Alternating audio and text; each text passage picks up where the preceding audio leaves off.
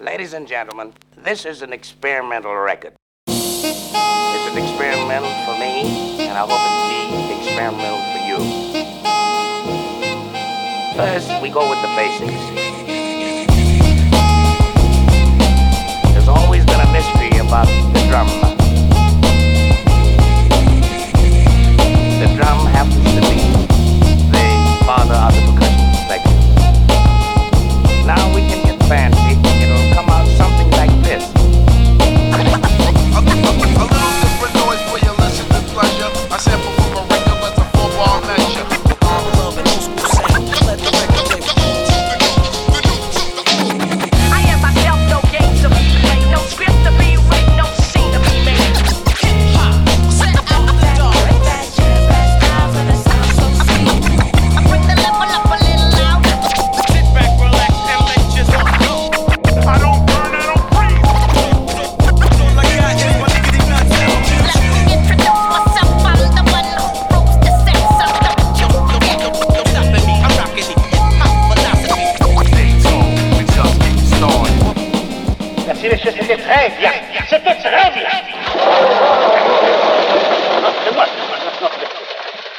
vous, vous, vous, c'était bien.